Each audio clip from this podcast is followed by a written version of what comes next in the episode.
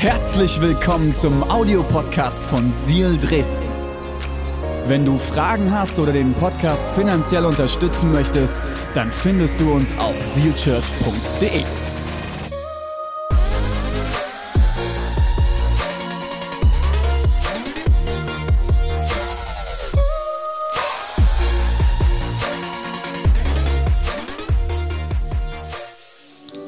heute hier nicht, um über mich oder äh, über unsere leitenden Pastoren zu reden, sondern über die Bibel, über Gottes Wort. Und wir glauben als Church daran, dass äh, Gottes Wort brandaktuell ist, auch in deine Lebenssituation was hinein zu sagen hat. Und ich freue mich, dass ich heute eine neue Predigtserie mit uns starten darf. Und die heißt What do you meme? Äh, nicht What do you mean, also was meinst du auf Deutsch, sondern was memest du? Und was das für eine Bedeutung hat, das verrate ich euch gleich. Aber ich würde gern ähm, an diese Predigt einen Bibelvers voranstellen und der befindet sich im Johannesevangelium. Vielleicht bist du nicht so kirchlich vertraut, nicht so firm, gar kein Problem. In diesem Buch, in der Bibel gibt es zwei Teile. Es gibt das Alte Testament, es gibt das äh, Neue Testament. Und ich lese dir heute aus dem Neuen Testament vor, aus dem vierten Buch aus dem Neuen Testament, dem Johannesevangelium, und zwar aus Kapitel 1. Und ich lese mal ab Vers 38. Und dank unserer großartigen Production darfst du hier vorne auf der großen elektronischen Bibel mitverfolgen. Vielen Dank an euch für all euer äh, Regler schieben, klicken. Richtig, richtig cool. Seid ihr bereit für Gottes Wort heute? Okay, ist noch nicht ganz überzeugend. Seid ihr bereit? Okay. In äh, Johannes 1, da lesen wir ab Vers 38 folgendes. Jesus schaute sich um und sah, dass sie ihm folgten. Was wollt ihr? fragte er sie. Sie antworteten, Rabbi, das bedeutet der Meister, wo wohnst du? Kommt mit, dann werdet ihr es sehen, sagte er. Es war etwa vier Uhr nachmittags, als sie mit ihm dorthin gingen und sie blieben für den Rest des Tages dort. Andreas, der Bruder von Simon Petrus, war einer der beiden, die Jesus gefolgt waren, weil sie gehört hatten, was Johannes über ihn sagte. Sofort suchte er seinen Bruder Simon auf und erzählte ihm, wir haben den Messias gefunden. Das bedeutet den Christus. Dann nahm Andreas der Simon mit zu Jesus. Jesus sah ihn aufmerksam an und sagte, du bist Simon, der Sohn des Johannes. Doch du wirst Käfers genannt werden. Das bedeutet Petrus. Als Jesus am nächsten Tag beschloss, nach Galiläa zu gehen, begegnete er Philippus und sagte zu ihm, komm mit und folge mir nach. Philippus stammte aus Bethsaida, der Heimatstadt von Andreas und Petrus. Philippus machte sich auf die Suche nach Nathanael und, und erzählte ihm, wir haben den gefunden, von dem Mose und die Propheten geschrieben haben. Er ist der Jesus, der Sohn von Josef aus Nazareth. Aus Nazareth? rief Nathanael kann denn aus Nazareth etwas Gutes kommen? Also ich weiß jetzt nicht, ähm, was der Ort ist, den du für Nazareth einsetzt, aber Nazareth war vor 2000 Jahren ein absolutes Kuhdorf. Äh, das ist so, als wenn Menschen sagen würden, kann denn aus, ich werde jetzt keine Stadt nennen und mir hier Feinde machen, kann denn aus Annaberg-Buchholz etwas Gutes kommen?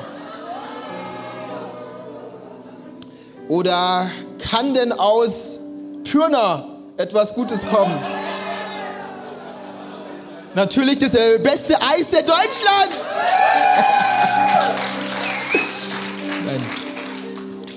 Philippus antwortete, komm mit und überzeug dich selbst.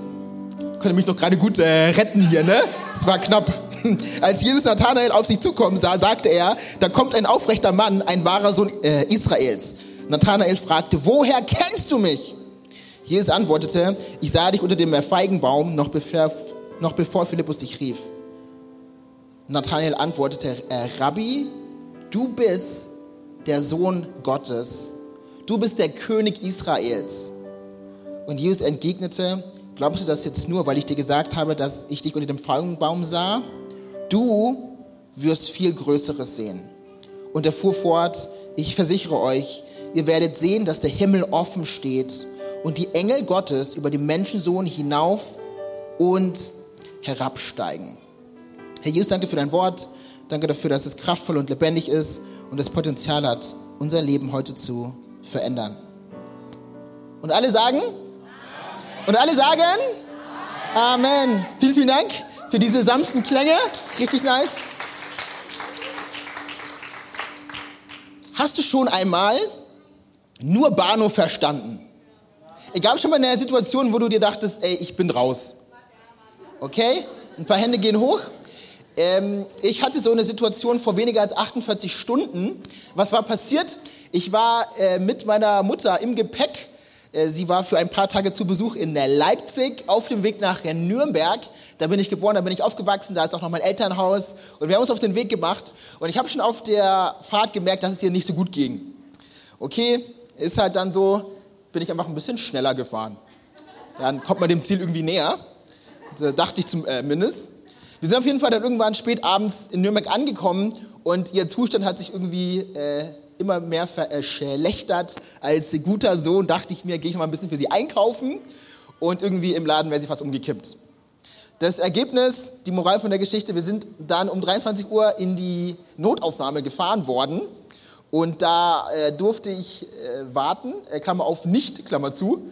Ich wurde nach Hause geschickt äh, und ja, auf jeden Fall war das so. Und äh, am Tag drauf habe ich ein Schreiben, habe ich einen Brief bekommen von der wunderbaren Krankenschwester, die sehr, sehr freundlich war. Und in diesem Moment spätestens habe ich mir gedacht, okay. Und ich dachte mir, heute lasse ich euch ein bisschen an diesem Befund teilhaben. Ist es gut? Die Aufnahme in das KH erfolgte bei äh, Tachykardie bis 140 slash min intermittierend auftretende Dyspnoe Dyspno, Dyspnoe ohne to, thorakale Schmerzen. Miktion ist unauffällig. Thorax normal geformt, vesikuläres Atemgeräusch, Pankreas gut ähm, abgrenzbar äh, mit unauffälligem Parenchymecho, beidseitig keine Pleura-Ergüsse. Abdomeno, abdomensonografisch zeigte sich eine intervasale Euvolemie. Also wenn irgendwer von euch verstanden hat, was ich da gerade vorgelesen habe, ähm, bist du wahrscheinlich Arzt. Und eigentlich, was diese Leute nur schreiben wollen, ist, dass meine Mutter eine Harninfektion hatte. Manchmal, da verstehst du nur Bahnhof. So ging es mir vor nicht mal 48 Stunden. Ähm, und wir starten als Church in den nächsten vier Wochen über die Sommerphase hinweg eine Predigtserie, die What Do You Meme heißt. Und in dieser Serie, da stammt das Wort Meme. Und ich dachte mir zu Beginn, wäre es natürlich hilfreich äh, zu erklären, was ein Meme ist, weil vielleicht bist du hier und weißt nicht genau, was es damit ähm, auf sich hat. Und ein Meme oder unter einem Meme versteht man lustige Fotos oder Videos, die im Internet kursieren. Sie veräppeln oder imitieren bekannte Personen und äh, Situationen, die zuvor in den Medien Aufsehen erregt haben. Besonders beliebt sind Fotos, die durch witzige Kommentare einen anderen Sinn erhalten. What do you meme? Und auch in unserer Church gibt es Memes, gibt es Menschen, die Zeit haben, solche lustigen Videos zu äh, Fotos zu erstellen. Und ich habe euch mal zwei Memes äh, mitgebracht. Ähm, eins, könnt ihr mir, eins könnt ihr hinter mir hier sehen. Das ist euer Pastor, Pastor David. Und hier steht drauf, wenn das Social Media Team auf einmal anfängt, Memes von dir zu erstellen dann magst du genau diesen Gesichtsausdruck. Sehr, sehr vielsagend, oder? Oder schau mal ein äh, weiteres Meme hier. Wenn jemand lieber seine Arbeit macht, als der Netflix zu schauen. Ist das der Gesichtsausdruck, den du magst? Gibt es irgendwelche Menschen, die ihren Job so lieben, dass sie gerne arbeiten gehen, lieber als zu Hause auf der Couch zu äh, sitzen? Wow. Ein Applaus für euch, vier, fünf äh, Menschen. Wow. Respekt. Okay, ich würde sagen, das äh, letzte Meme das fünfte, schauen wir uns äh, nochmal an hier. Wenn deine Eltern sagen, wir müssen reden und dir alles einfällt, was du seit deiner Geburt gemacht hast. Vielleicht können sich einige von euch identifizieren. Hey, in den nächsten Wochen wollen wir uns einige Statements Jesu anschauen, die wirklich aufsehenerregend sind, die skandalös sind. Und auch heute habe ich genau solch eine Aussage für euch dabei, aus der Stelle, die ich euch eingangs vorgelesen habe, aus Johannes 1. Hey, weil Jesus kommt in Vers 51 einfach auf die Idee zu sagen, dass er die Treppe zum Himmel ist. Ich bin die Treppe zum Himmel. Hey, aber was hat es mit dir zu tun? Hey, ganz, ganz viel. Was hat es mit dir zu tun im Juli 2022? Eine Menge. Aber um das verstehen zu können, müssen wir das in einen größeren Kontext einsortieren. Hey, und der Kontext ist, dass der Jesus zwölf Personen auswählt, die mit ihm drei Jahre unterwegs sein wollen. Und das passiert genau in Johannes 1, in dieser Stelle. Und Jesus stellt in diesen Versen drei Fragen, drei Fragen, die er auch dir stellt, die er mir stellt, die er uns stellt und die jede Person in diesem Raum beantworten muss. Und ich weiß nicht, wie du heute hier bist, ob du dich als Christ bezeichnest, ob du Jesus nachfolgst oder ob du vielleicht ein bisschen distanziert bist, du Fragen hast oder du dich vielleicht knallhart als Agnostiker, als Atheist bezeichnest. Egal wie du auf dieser geistlichen Skala stehst, hey, diese drei Fragen, hey, sie gelten auch dir und jeder von uns in diesem Raum muss sie beantworten. Er muss eine Antwort auf diese Frage stellen, eine Antwort auf diese Frage finden, hey, diese Frage, die uns in diesen 13 Versen, die ich uns gerade vorgelesen habe, begegnet.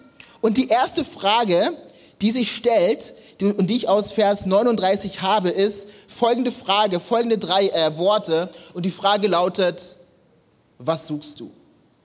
Ich habe deinen äh, Nachbarn kurz an. Schau ihn mal kurz an und sag ihm, ey, was suchst du? Was suchst du? Und hier in Johannes 1, Vers 38, da lesen wir folgendes. Jesus schaute sich um, er schaut sich um und sah, dass sie ihm folgten. Was wollt ihr? fragte er sie. Oder, hey, was sucht ihr? Was wollt ihr? Was wollt ihr? Hey, was suchst du? Hey, und diese Frage, das sind nur drei äh, Worte, aber die hat wirklich Sprengkraft. Denn auch wenn wir alle sehr unterschiedlich sind in diesem Raum, eins verbindet uns, und zwar die Tat der Sache, dass wir alle auf der Suche sind.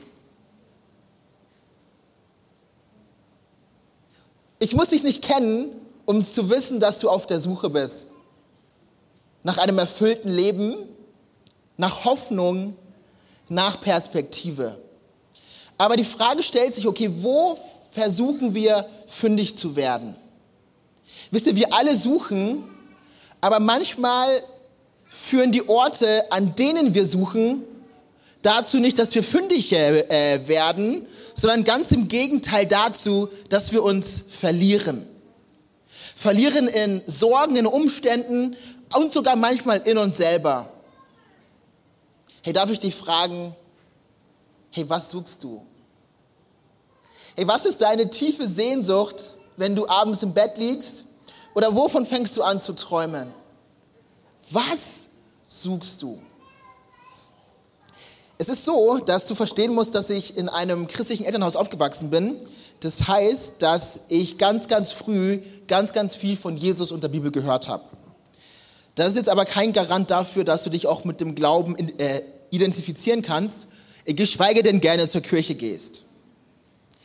Und hättest du mir die Frage gestellt vor 20, 25 Jahren, Joel, was suchst du? Dann wäre die Antwort nicht äh, gewesen, Jesus. Die Antwort wäre nicht gewesen, der Kirche. Die Antwort wäre nicht gewesen, Inhalte des Glaubens. Dennoch war es meinen Eltern wichtig, dass ich in diesem Umfeld aufwachse. Heute kann ich verstehen, warum sie das gemacht haben, aber das ging gegen alles, was in mir ist. Und ich kann mich noch sehr gut an eine Phase in meiner Teenagerzeit erinnern. Ich war zwischen 12, 13 Jahre ich war immer äh, sonntags in der Kirche, ähnlich wie ihr heute. Und auch ähnlich wie heute haben wir Lieder gesungen. Wir haben gesungene Gebete zu äh, Jesus gebracht. Und ich habe es nicht ausgehalten. Ey, weil ich habe alles gesucht, aber nur nicht das, was meine Eltern für mich im äh, Schille geführt hatten, Kirche. Und deswegen bin ich aus dem Gottesdienst rausgegangen, bin zur Garderobe gegangen und habe aus den Taschen der Gottesdienstbesucher Handys, Geld und andere Wertgegenstände geklaut. Regelmäßig. Regelmäßig. Und ich weiß noch, eines der Sonntags, da kam der Pastor der Gemeinde, der mittlerweile davon gehört hatte, dass ein Mensch auf Beutezug gegangen ist, durch die Kirche, an die äh, Kanzel, traut, schaut so durch den Raum und sagt, wir wissen nicht, wer es war, aber eins weiß ich, das wird rauskommen. Und ihr müsst euch ja vorstellen, ich äh, sitze da auf meinem Stuhl, ich sitze da in meiner Reihe und ich frage mich, Scheibe, Hey, hat er mich vielleicht äh, gesehen?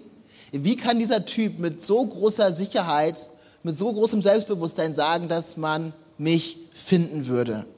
Und wisst ihr, es hätte mich keiner gesehen. Es hatte keiner wahrgenommen, was ich da getan hatte. Aber einige Monate später sollte sich das, was dieser Mann gesagt hat, bewahrheiten. Was war passiert? Ich war einige Monate später, im Juni 2004, auf einer Freizeit, auf einem äh, Jugendcamp, auf den Bay Days in Bayreuth. Ich werde es nie vergessen. Wittelsbacher Ring 4 bis 6. Ich war hinten im Raum, da irgendwo links hinten. Und da ist diese junge Frau auf mich zugekommen, nach der Predigt, hat mir von Jesus erzählt, hat für mich erbetet. Und in diesem Moment hat ganz, ganz vieles von dem, was ich die Jahre vorher gehört habe, Sinn gemacht. Es ist schwer zu beschreiben. Es ist, äh, Jesus ist äh, äh, passiert. Aber ich würde versuchen so zu beschreiben, dass all das, was in meinem Kopf an Verstand und an Wissen, an Informationen war, zu einer Offenbarung in meinem Herzen wurde in diesem Moment. Hey, und ich möchte dich heute fragen, was suchst du? Und egal was du suchst, ich bin so dankbar dafür, dass es Jesus gibt, der nicht nur sagt, dass er dir helfen will, fündig zu werden, sondern der die Antwort ist. Was suchst du? Und es ist so wichtig, eine Antwort auf diese Frage zu finden. Was suchst du?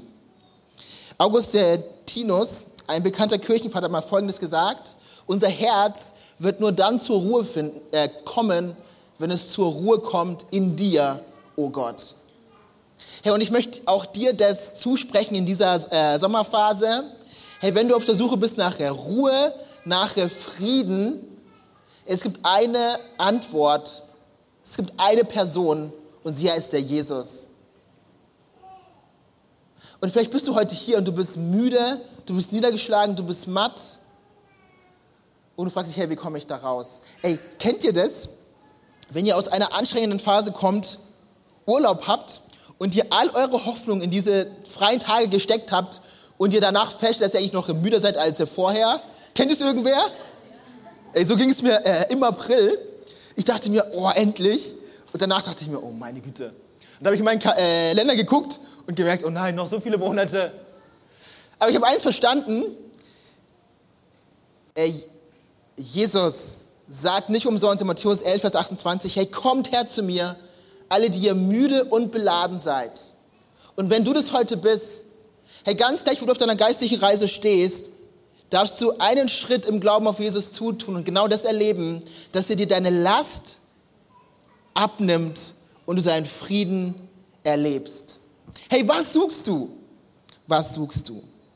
Hey, aber das ist nicht die ähm, einzige Frage, die äh, Jesus hier stellt, sondern er geht sogar noch ein Stück tiefer und er fragt auch eine zweite Frage und er fragt, was siehst du? Was siehst du? Schau mal, was hier in äh, Johannes 1, Vers 39 steht. Kommt mit, dann werdet ihr es sehen. Dann werdet ihr es sehen, sagte er.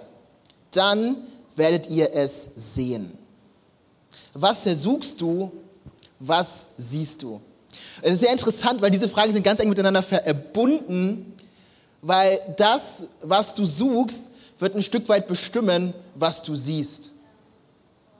In der Psychologie würde man das selektive Wahrnehmung nennen. Äh, kennt ihr das? Äh, ich war gestern auf einer Hochzeit in Braunschweig und ähm, auf der ähm, Autobahn hat mein Motor angefangen schwächer zu werden und kurz vorm Ziel hat mein Auto aufgegeben. Und ich sag euch, auf dem Weg vom Taxi oder auf dem Weg von meinem Auto zur Kirche, wo ich gestern sein musste, um eine Trauung zu machen, sind mir so viele ADAC-Autos aufgefallen wie noch nie zuvor. Selektive Wahrnehmung. Das ist erstaunlich. Auf einmal haben die sich alle so geballt, dort, wo ich war gestern in der Braunschweig. Was suchst du und was siehst du? Was du suchst, wird bestimmen, was du siehst. Wird bestimmen, was du siehst. Darf ich dich fragen, was du siehst? Hey, was siehst du in der Ehe, in der Beziehung, in der Partnerschaft? Siehst du nur Herausforderungen? Siehst du die Macken und die Fehler deines Partners? Siehst du all das, was dich stört, nervt? Oder siehst du den Grund, weshalb du vor einigen Wochen, Monaten, Jahren, wann auch immer, vor den Altar getreten bist und gesagt hast, hey, ich will. Es ist alles eine Frage der Perspektive. Und heute dürfen wir uns neu entscheiden, ein Stück weit Gottes Sicht und Gottes Wahrnehmung auf Dinge zu bekommen. Und das verändert alles. Es gab eine Situation in meinem Leben, die sehr, sehr prägend war und die das Verhältnis, das ich zu meiner Mutter habe, verändert hat.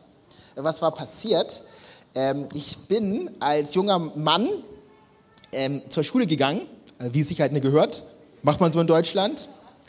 Ähm, und irgendwann kommt man in ein Alter, wo man versucht, irgendwie gut auszusehen. Ne? Und es gab eine Sache an meinem Look, die mich aufgeregt hat, und zwar war es meine äh, Brille. Und deswegen habe ich Folgendes gemacht. Ich bin immer voll komplett angezogen aus dem Haus gegangen und sobald ich die Tür zugezogen hatte, habe ich meine Brille abgenommen und habe versucht cool zu sein weil damals waren Brillen noch nicht so cool. Also damals hat man keine Brillen mit Fensterglas getragen, weil es irgendwie cool war. Das war anders. ich habe noch nicht verstanden, dass es äh, Kontaktlinsen gibt. Also bin ich mit meinen minus 5 Dioptrien, wirklich, wirklich, ja, ja, bin ich durch die Schule gelaufen. Vielleicht erklärt es auch, weshalb ich so manchmal gegen die Wand gelaufen bin. Erkennt ihr das? So diese Menschen, die in der Stadt, so die laufen so und auf einmal so, Doing! ich bin diese Person. Oder ich war diese Person. Und auf jeden Fall äh, kam äh, meine Mutter eines Tages irgendwie recht aufgebracht nach Hause und meinte, ey Joel, und vielleicht kennt ihr das, so jemand, der euch nahesteht, kommt und ohne was zu sagen, oh, merkst du, oh, die Luft ist dick. Und ich dachte mal, was habe ich schon wieder angestellt? Meinte sie, Joel, was ist da vorhin passiert? Hast du mich nicht gesehen? Ich war in der Stadt, ich habe dich gesehen, ich habe erwedelt, ich habe deinen Namen gerufen, ich habe alles gemacht, um mich bemerkbar zu machen. Bin ich dir etwa peinlich? Und ich bin dankbar, dass ich diese Frage nicht falsch beantwortet habe, weil sonst wäre ich heute nicht mehr hier. Ähm, aber ich habe in diesem Moment eins erlebt, ich habe meine Mutter nicht erkannt. Ich habe etwas nicht gesehen, was ich besser hätte erkennen sollen. Weshalb erzähle ich euch das? Es gibt eine Person im Alten Testament, der ging es genau so. Es gibt eine Person, Jakob ist ihr Name, die etwas nicht erkannt hat in einem absolut zentralen Moment, was es zu erkennen gilt. Und schaut mal, was dieser Typ in 1. Mose 28 schreibt. Schaut mal, was dieser Typ in 1. Mose 28 schreibt und sagt. Im Traum, ähm, er nahm sich, er ist äh, Jakob, ein Stein als äh, Kissen und legte sich dort zum Schlafen nieder. Sehr komfortabel. Und dann lesen wir in Vers 12, im Traum sah er eine Leiter, die von der äh, Erde bis in den Himmel reichte. Und er sah die Engel Gottes auf ihr hinauf und hinabsteigen. Okay, das ist krass. Was ist hier passiert? Da ist ein Mann, der auf der Flucht ist, weil er sein Familienmitglied, weil sein Bruder betrogen äh, hat. Er versucht zu fliehen und Gott begegnet ihm in Form eines Engels selbst auf der Flucht. In einem Traum. Er, Gott begegnet ihm. Und was er in Vers 16 schreibt, ist erstaunlich. Und in 1. Mose 28, Vers 16 am Tag darauf konstatiert Jakob Folgendes. Da wachte Jakob auf und sagte, an diesem Ort ist der Herr und ich habe es nicht erkannt. Ich habe es nicht gesehen. Und er hatte Angst und sagte, was für ein ehrfurchtsgebietender Ort. Es ist anscheinend möglich, hey, dass Gott anwesend sein kann und wir erkennen es nicht. Hey, es kann sein, dass Gott gerade in deinem Leben am Arbeiten ist, dass er dabei ist, Dinge vorzubereiten, zu ordnen, zu sortieren, dir entgegenzukommen, dir zu begegnen, einen Unterschied zu bewirken in deinem Leben, aber wir erkennen, wir sehen es nicht. Hey, darf ich dich heute fragen, was siehst du? Hey, siehst du, was Gott tut, was er dabei ist zu tun? Oder hast du diese Perspektive nicht? Was siehst du?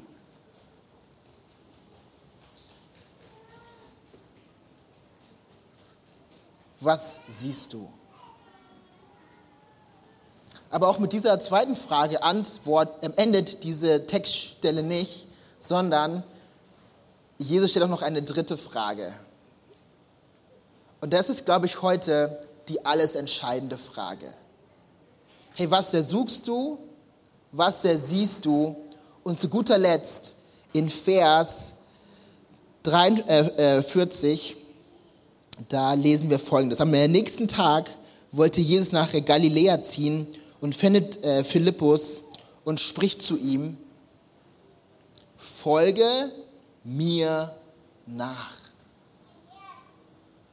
Und ich möchte dich heute fragen, hey, wem folgst du? An wem orientierst du dein Leben? Das ist eine so simple Frage, die aber alles verändert. Und das ist eine Frage, die äh, Jesus scheinbar sehr, sehr wichtig ist. Nicht umsonst findest du diese Frage 22 Mal. Du findest sie siebenmal im Matthäus-Evangelium, siebenmal im Johannes-Evangelium, viermal im Markus und viermal im Lukas-Evangelium. Folge mir nach. Und wisst ihr, diese Aussage äh, Jesu, sie steht im Präsens, sie steht in der Gegenwartform. Und es gilt nicht nur einmal, sich zu entscheiden, Jesus nachzufolgen, sondern Tag ein, Tag aus steht jeder von uns. Ganz egal, ob du hier Bereichsleiter bist, ganz egal, ob du vielleicht Atheist, Agnostiker bist, vor der Entscheidung, hey, will und werde ich Jesus nachfolgen oder werde ich auf meinen eigenen Wegen gehen? Hey, du stehst in so vielen Lebensbereichen vor dieser Frage, hey, werde ich Jesus erfolgen werde ich auf seinen Wegen unterwegs sein? Werde ich seinen Gedanken für mein Leben Raum ergeben? Oder glaube ich es unterm Strich doch besser zu wissen als er? Glaube ich es besser zu verstehen als mein Schöpfer? Hey, darf ich dich fragen, wem folgst du? Hey, wem folgst du darum? Äh, wem folgst du, wenn es darum geht, deine Finanzen zu verwalten? Wem folgst du, wenn es darum geht, deine Liebesbeziehungen zu gestalten? Hey, magst du dein äh, äh, äh, eigenes Ding? Magst du das, was vielleicht um dich herum eine Menschen machen? Oder involvierst du Jesus damit rein? Diese Frage ist mega herausfordernd, aber sie entscheidet alles. Wem folgst du? Und ich glaube, es ist so wichtig, dass einige von euch sich diese Frage stellen, weil es ist egal, wo du stehst, entscheidend ist, wohin du gehst. Weißt du warum? Weil der Ort, an den du dich heute entscheidest zu gehen, wird bestimmen, wo du morgen stehst. Hey, vielleicht bist du heute hier und du bist mit dem Zustand deines Lebens in bestimmten Lebensbereichen nicht zufrieden. Du schaust vielleicht deine Finanzen an, deine Beziehungen an, deine Partnerschaft an und du denkst dir, nein, so kann es nicht weitergehen und es kann doch nicht das sein, was Jesus für mich hat. Ich dachte, dass er so viel mehr ist. Und du bist unzufrieden, vielleicht sogar frustriert, von Gott enttäuscht. Hey, ich möchte, dass du eins verstehst. Entscheidend ist nicht, wo du stehst. Entscheidend ist, wohin du gehst. Wisst ihr, entscheidend war nicht der Teenager äh, Joel, der in der Kirche war, um aus den Taschen der Gottesdienstbesucher Geld zu klauen, sondern entscheidend war der Joel, der am 14. Juni 2004 einen Schritt im Glauben auf Jesus zugetan hat und sich entschieden hat, einen neuen Weg einzuschlagen. Und ich möchte auch, dass du weißt, egal was du getan hast, egal was du jetzt in diesem Moment tust, Jesu Gnade und seine Kraft ist größer. Vielleicht bist du heute hier und du denkst dir, ey, Joel, das ist ja schön und gut, Ey, aber ich habe nicht mal die Kraft, um zu Jesus zu kommen. Hey, was soll ich tun? Hey, du weißt nicht, was bei mir abgeht. Hey, wenn du das denkst, ich bin so dankbar, dass du hier bist und du bist zur richtigen Zeit am richtigen Ort. Und es geht in der Botschaft von Jesus nicht darum, was du tun musst, sondern als Christen glauben wir daran, dass das Entscheidende ist, was Jesus schon getan hat. Das Entscheidende ist nicht, was du tust oder was du tun musst oder was du denkst, tun zu sollen. Hey, das Entscheidende ist, was Jesus schon längst getan hat. Ich war so dankbar, als ich hier reingelaufen bin und unten unser Jahresvisionsbanner vom letzten Jahr gesehen habe. Da steht drauf, zuerst äh, geliebt. Und es ist so, Gott ist immer der Erste. Und du kannst ihm nicht vorauskommen. Gott kommt zu dir. Wisst ihr, ich habe euch gerade 1. Mose 28 vorgelesen und da lesen wir etwas Hochinteressantes. Und zwar lesen wir hier von einer Leiter. Da heißt es, im Traum sah er, sah Jakob eine Leiter, die von der Erde bis in den Himmel reichte. Hä? Leiter? Haben wir nicht in Johannes 1 etwas von einer Leiter gehört, von der Engel auf und herunterfahren? Hat Jesus nicht darüber gesprochen? Was ist? Hä?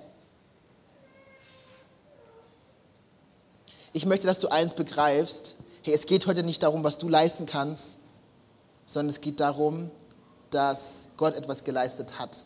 Und ich möchte euch zum Schluss etwas veranschaulichen und illustrieren. Und dafür brauche ich diese wunderbare Leiter. Das, was ich euch jetzt, jetzt zeige, ist das Evangelium, ist einfach nur das griechische Wort für gute äh, Nachricht veranschaulicht. Es gibt viele Menschen, die denken, dass Christsein, das Christentum etwas zu tun beinhaltet. Es heißt, alten Omis über die Straße zu helfen. Es heißt, unter der Woche bei der Tafel mitzuarbeiten. Es heißt, die Kirchensteuer zu entrichten. Es heißt, zu spenden. Es heißt, zur Konfirmation zu gehen. Es heißt, fülle es ein und ich tue Dinge, um mich Gott zu nahen. In diesem Bild, lass diese Stufe Gott sein. Und wir versuchen durch Spenden uns einen Schritt auf der Leiter hin zu Gott zu erklimmen. Hey, wir versuchen durch die Dinge, die wir tun oder äh, lassen, näher zu Gott zu kommen. Vielleicht bist du hier und du bist schon lange mit Jesus äh, unterwegs und du denkst dir, okay, hey, wenn ich diese eine Schuld, wenn ich diese eine Sünde hinter mir lassen kann, dann wird der Durchbruch kommen. Hey, wenn ich meine Finanzen geordnet habe, dann kann ich mich Jesus nahen. Dann kann ich einen Schritt im Glauben auf ihn zutun. Dann, wenn, dann. Und du kannst einsetzen, was auch immer es ist.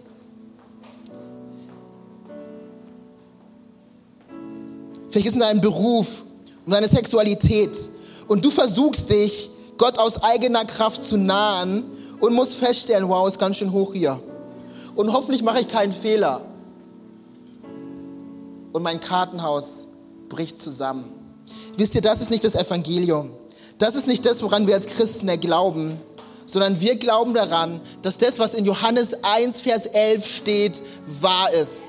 Die Wahrheit ist nicht, dass wir uns erarbeiten, zu Gott zu kommen. Die Wahrheit ist, dass Gott im Himmel war, durch Jesus Mensch geworden ist, er aber nicht im Himmel blieb, sondern er Mensch wurde zu äh, Weihnachten und er den Schritt vom Himmel auf uns zugemacht äh, hat. Hey, du fragst dich heute, okay, wie kann ich zu äh, Gott kommen? Hey, was muss ich tun, um zu ihm zu kommen? Ich habe gute Neuigkeiten für dich. Er kam zu dir. Die äh, Leiter, die seinen Wert, die seine Höhe beschreibt, sie kann gar nicht gebaut werden. Und ich würde am liebsten bis zur Decke hier hochlaufen, um dir zu zeigen, dass Gott bereit war, den Weg zu dir zu gehen und in Jesus Mensch zu werden. Er hat alles riskiert. Er hat alles riskiert. Und du fragst dich, okay, wie kann ich Jesus nachfolgen? Hey, wie kann ich den Anweisungen und Geboten Folge leisten? Hey, was muss ich tun? Was muss ich tun? Nein, Church. Was hat er getan vor 2000 Jahren? Der Gott gleich war, der im Himmel war, aber der sich entschieden hat, aus Liebe Mensch zu werden.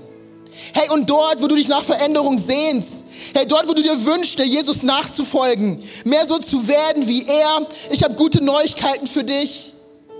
Er kam. Und das ist die Hoffnung, dass er heute auch zu dir kommen kann. Hey Church, lasst uns äh, Jesus nachfolgen. Und es ist nicht schwer, es ist nicht äh, einfach, sondern es ist einfach nur diese große Einladung Gottes anzunehmen, zu erkennen, dass er schon längst kam und kleine Schritte im Glauben zu gehen. Hey, einige von euch, ihr habt große Visionen von Gott bekommen und Gott wird Großes durch euch tun. Und du fragst dich, okay, hey, wie komme ich da hoch? Hey, wie kann ich die Person sein in meiner Familie, die, die nicht Entscheidungen erleben wird? Hey, die nicht drogenabhängig sein wird. Hey, die nicht finanzielle Schwierigkeiten haben wird. Wie komme ich da hoch? Ich möchte sagen, wie du da hochkommst, Schritt für Schritt für Schritt. Denn er kam. Er kam. Ich würde gern mit uns beten. Und wenn du magst, dann steh doch gerne auf.